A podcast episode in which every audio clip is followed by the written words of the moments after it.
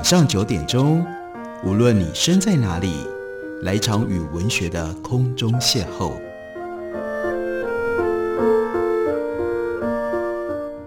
杨照谈书，邀您一同遨游文学世界，认识古今中外的经典之作。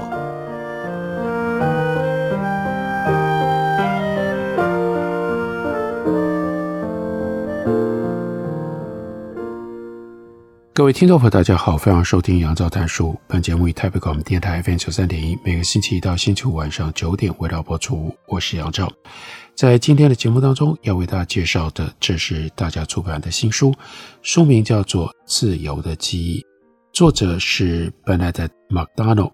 这本书写的是波兰伟大的登山家欧克特·克提卡他的登山传记。这本传记从一个特殊的角度切入，那就是欧克特他跟别人很不一样的一种攀登的方法，还有这种攀登的方式为什么会特别的吸引他？这就牵涉到了自由。所谓自由最特殊的地方，那就是欧克特他经常是独攀，他不用绳索，动机跟所有的独攀者一样，限制越少，感觉越好。他有家庭跟生意的责任，但是欧克特还是一心想要挑战自己的极限。独攀是不用连续好几个月待在亚洲就能够挑战极限的办法。他了解独攀固有的危险，但是坚持认为独攀和大岩壁攀登相比，危险性低多了。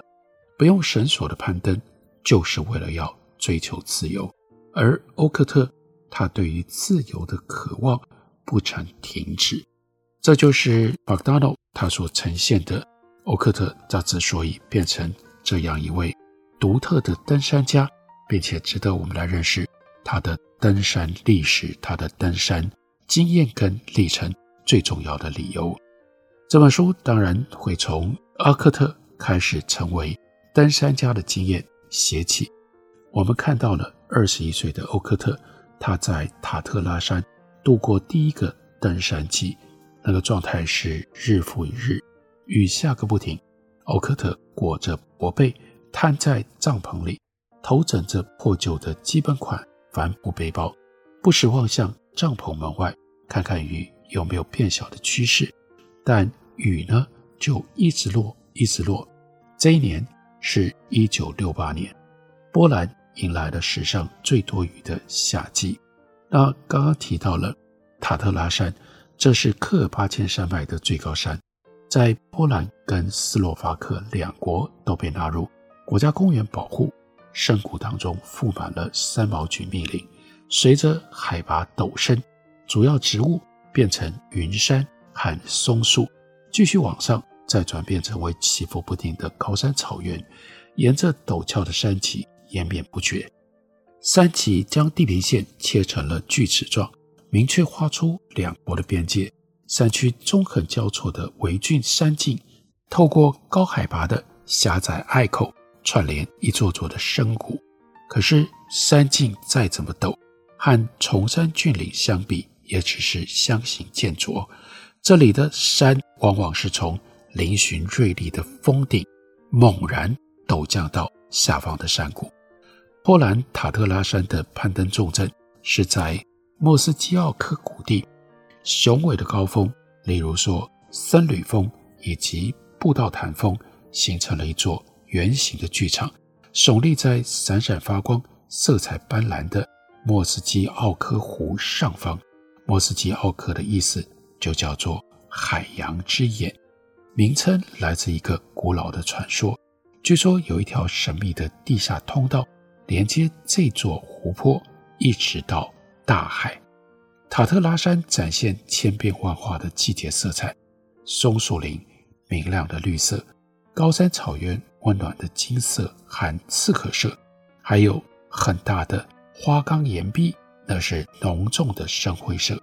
但是在一九六八年夏天，欧克特对这幅美景视而不见，他就只看到，就只感受到。一直下雨，营地距离赫赫有名的莫斯基奥科木屋只有八百公尺。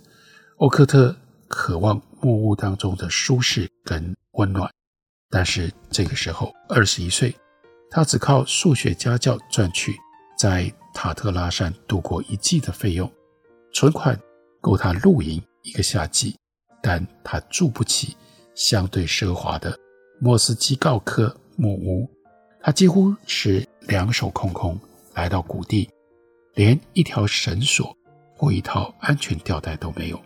不过，塔特拉山的登山老手欣赏他的热情和天赋，把所需的道具都借给他，包括长度足够制造一副胸前固定带的绳索。欧克特最早，他是在弗茨瓦夫附近的花岗岩石学会了攀岩。当他发现塔特拉山有类似的纯花岗岩的时候，信心大振，大胆又强壮的走兽，这下子。就有了更大的游乐园，让他可以到处攀爬。他把它称之为叫做“动物最快乐的游戏”。他感到如此的快乐，部分的原因在他很显然是谷地里最厉害的攀登者。当时既有的难度等级远比今天要来得低，难度最高的攀登路线是第六级。对于欧克特这样的天生好手来说，各种路线。都不是问题。他见了就爬，享受领先群伦的感觉。他在多年之后笑着说：“我得老实承认，那让人自我意识膨胀，我受到崇拜。而人一旦受到崇拜，当然都会想要得到更多。这是陷阱啊！多年之后，我越来越清楚，那是陷阱。不过在二十一岁的时候，他对将逼进来的陷阱。”浑然不觉，他攀登这些围壁，说主要是用顶绳攀登，这在当时的波兰是标准做法。可是，在塔特拉山脉，他必须要学习如何判断眼前的地形，不只是为了攀登，也是为了要把保护点放进到岩石当中，以防自己坠落。弱点在哪里？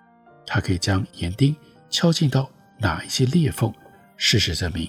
欧克特学得很快，他说：“你马上看得出来该怎么做。看到裂缝，放个岩钉。你知道，在做高难度动作之前，一定要先放岩钉，这是很自然的本能。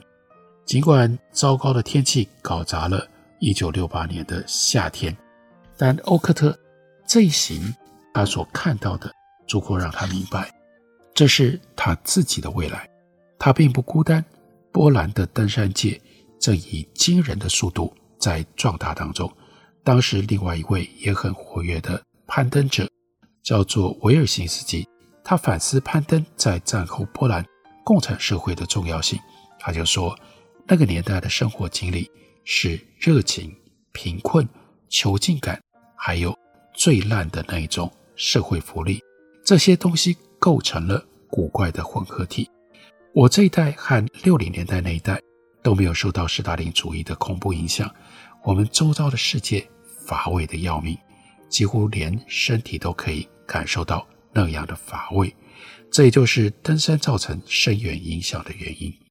他说，史上第一次登山是在探索自由，这样的探索存在于登山新手初体验的本质当中，但在自我表达有限的世界里。这个体验变得更加的强烈，从震撼启发，再到冷静看待社会主义现实。他说：“这些就是我们登山的第一项成就。”攀登者很快将自己定位为波兰社会的次文化。登山作家史萨潘斯基被誉为二十世纪上半叶的波兰攀登界知识领袖。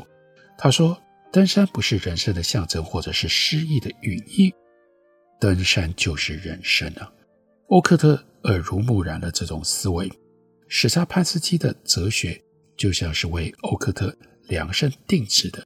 他加入了这一群独立的人，追求自由的人。他们忽视功能失调的大环境，抛弃职业的抱负，把没有实现的希望和被压抑的经历，一股脑倒向对山和冒险的热情。山是他们的庇护所，是他们得以发挥才能和创造生活意义的地方。在山里，他们可以信奉历史比极权主义国家更悠远的原则，那就是所有攀登者共有的价值。接下来第二年，一九六九年的夏天，欧克特又回来了，着魔了一般不停地攀爬。一九六九年的登山季结束的时候，欧克特他已经完攀波兰塔特拉山脉所有第六级的路线。当时，波兰塔特拉山脉没有难度更高的挑战。接着，他就在莫斯基奥科木屋注意到了一位比他大四岁的黑发美女，而是来自于克拉科夫的业余攀岩者，有着精致的脸蛋、婀娜的身躯、温暖的笑容，还有炯炯的双目。她的名字是伊娃·沃德克·沃尔德克。伊娃，她的母亲是波兰人，但父亲是二战期间驻扎在克拉科夫的德国军医。波兰女子跟德国军官非常罕见的变成了恋人，并且生下了这独生女伊娃。战争即将结束的时候，德国军官在战斗当中失去了一条腿。随后，他回到德国。伊法的母亲不敢陪德国军官回德国，因为他仍然是德国现役军人。波兰籍代表的可是德国的敌人。独自留在克拉科夫一段时间之后，她终于决定冒险去和丈夫团聚。不过，她面临了财务问题，她甚至没有足够的钱可以搭巴士，只能够把小伊娃放在手推车里，一路从克拉科夫步行到德国。这本来应该是一个美好的故事，不过事与愿违，他很快就意识到德国人的心性和他格格不入，勉强带着伊娃又回到了克拉科夫。那这是非常不寻常的举动，以至于伊娃的母亲受到了波兰当局密切的关注。在认识了之后，伊娃跟欧克特就经常在塔特拉山碰面，一起在莫斯基奥科谷地攀登，还曾经非法越过边界到斯洛伐克内侧的塔特拉山，也一起到马苏里湖区划独木舟，在木屋结识，短短不到两年，他们结婚了。二十四岁的欧克特，他收拾了几个手提箱，搬进到伊娃所住的公寓。尽管私人生活很幸福，但他的工作并不顺利。然而，所有的这一切，最后他就只能够诉诸于在攀登登山上寻求那样最真实的自由。这本书书名叫做《自由的记忆》，原名是《Art of Freedom》。我们休息一会儿，等我回来继续聊。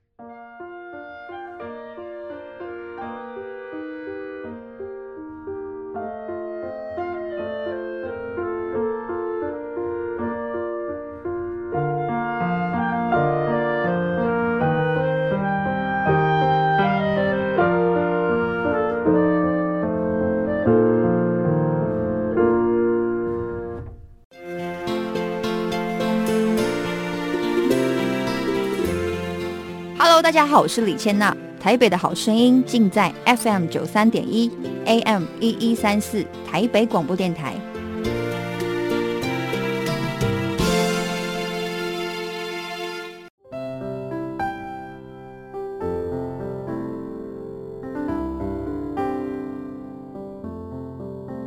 听见台北的声音。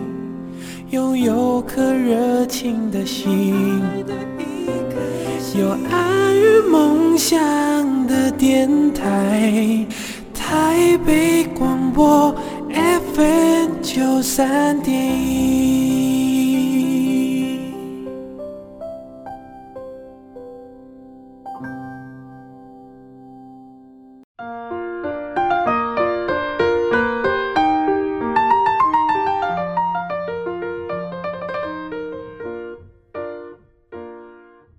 感谢您去收听《杨照谈书》。本节目以台北广播电台 FM 九三点一，每个星期一到星期五晚上九点为大家播出到九点半。今天为大家介绍的这本是 Benedet Macdonald 他所写的《Art of Freedom》自由的记忆，大家出版公司出版的新书。这本书是波兰伟大的登山家欧克特·克迪卡他的登山传记。他在登山史上创造了一些非常重要的记录。例如攀登川口塔峰，在所有喜马拉雅山区攀登当中，川口塔峰是欧克特最纯粹、是出于美学理由挑选的目标。川口塔峰的海拔高度和知名度都不是特别高，但最要紧的实在太美丽了。那晶亮的金色岩柱，那一条条平行的诱人岩缝，岩壁上的神秘意义。藏着不为人知的什么东西，一抹抹飞溅的清爽新白，暗示潜在的露宿点。川口塔峰的美不容置疑。当然如果要知道川口塔峰长什么样子，有多美，在这本书里有一些看起来就非常迷人的照片，大家可以参考。这座优雅塔峰是巴托罗冰河北侧花岗岩山群之一。位于巴基斯坦克拉昆仑地区，川口塔峰虽然并非山群的最高峰，但从地面拔起六千两百三十九公尺。一九七六年，有一支英国队伍首登。这一年，欧克特在前往 K2 峰的途中，第一次看到了这座山。他记得遇到了英国登山家 Martin Boyson 和传奇攀岩家 Joe Brown，他们刚完成了。川口塔首登，正要走回来，正要走回来，但直到一九八三年，他喊，但直到一九八三年，欧瑞克和朱瑞，但一直到一九八三年，欧瑞特和朱瑞克从加苏尔布鲁木一峰和二峰离开，在登哥宾河扎营的时候，川口塔峰才彻底令他倾倒。他记得多么难忘的画面。当第一道晨曦射上塔峰，就像一朵空中的火焰，你只能够朝它走去，祈求有朝一日能够亲近它。欧克特无可救药地受到这座宛如日本武士刀刺向天际的巨型独立石柱给吸引了。他知道自己一定会回来，只要朝这个岩塔随意多看一眼，就知道攀登。有多么样的困难，是多么严峻的挑战。四面陡峻，由冰层镇守着，还有虎视眈眈的落石，以及非常有名的克拉昆仑风暴。而且呢，岩塔细长如针。博伊森在《山岳》杂志写着：“这座超巨大又怪异的岩塔，就像一份昭告天下的战帖。每一支朝巴托罗冰河前进的远征队。”肯定都禁不住想要从雪地跋涉当中脱身，去小试身手。九年之后，欧克特跟肖尔他们结束了加苏尔布鲁木四峰攀登，在 K2 基地营想要来一场迅速攀登的时候，他们就遇到了一支日本队伍，其中包括了国际知名的登山家山田生和吉田宪司。欧克特和肖尔他们频繁地。去拜访日本队，在他们的帐篷里享受异国料理畅饮 sake 清酒。欧克特对他们的正式礼节感觉到惊讶。他解释，每一个攀登者进到帐篷，几乎都向领队鞠躬。即使在这里，这个终极的自由和真理的空间里，他们还是维持那一套主宰日本人际关系的强大结构。有一个晚上。欧克特和肖尔在自己的营地主办了一场波兰风格的派对，来回报日本队的盛情款待。欧克特说：“那是盛大的酒宴，他们太爱酒精和波兰火腿了，还有马铃薯泥和猪脚，用洋葱、盐巴还有少许的糖调味，棒得不得了。”当欧克特提议1986年来组一个波兰日本联队攀登。川口塔峰的时候，山田和吉田都说好。可是无论怎么样努力说服，欧克特却在波兰找不到半个有兴趣参加这项大胆计划的攀登者，所以他就只好请日本队再多一个队员。他们就建议要找斋藤一雄，所有人都是声誉极佳的资深喜马拉雅攀登者，计划看起来大有可为。刚到山下，欧克特应该就猜到事情有点不对劲。他的日本队友表示，设置基地营的最佳位置是在一座大冰基底下的平坦沙地。欧克特出言反对，他说：“我跟他们说，朋友们，这地方很危险。”因为石头可能会从深沟滚落，砸死我们。日本人呢，彬彬有礼，听着欧克特说出他的担忧，然后同样彬彬有礼地予以否决。欧克特满头雾水，他们没有交换任何意见，没有任何商讨，但很明显的，他们即将在一条宛如保龄球道的致命位置搭设营地，满地都是不久之前。掉下来的岩石碎屑，如果发生雪崩，他们就在雪崩的第一排上。欧克特懂得日本人爱面子、顾面子的传统，所以不再争辩。他们把营地搭设起来。当落日沉到地平线下，黑夜笼罩营地，天空的色调转成褪色的淤青，柔和的玫瑰红光点亮塔尖。他完全忘记了营地位置的危险。沉浸在川口塔峰的美好当中，但夜色更深的时候，钻进帐篷的他不禁纳闷：三位经验老道的登山家怎么会做出这么可疑的决定？也许他们比较习惯大型远征队的方式，一切决定领队说了算。但现在他们处在不一样的、更民主的环境里，伙伴关系取代了领队权威。他不安稳地边想。边入睡。隔天夜里下起了滂沱大雨，满地泥泞的融雪。天亮的时候，水流淹没了平坦的营地，碎电泡水，睡袋不保暖，衣服跟其他的东西都湿哒哒的。他们安静地牵引到冰基顶端，依然没有任何讨论。欧克特没说什么，只是把衣服跟装备平摊在岩石上，然后把。睡袋挂在绳圈上晾干。六月八日，他们背着一共一百公斤的粮食跟装备，爬到海拔五千两百公尺处的塔峰底部。接下来两天，欧克特领攀五段神距，难度第六 A 二级。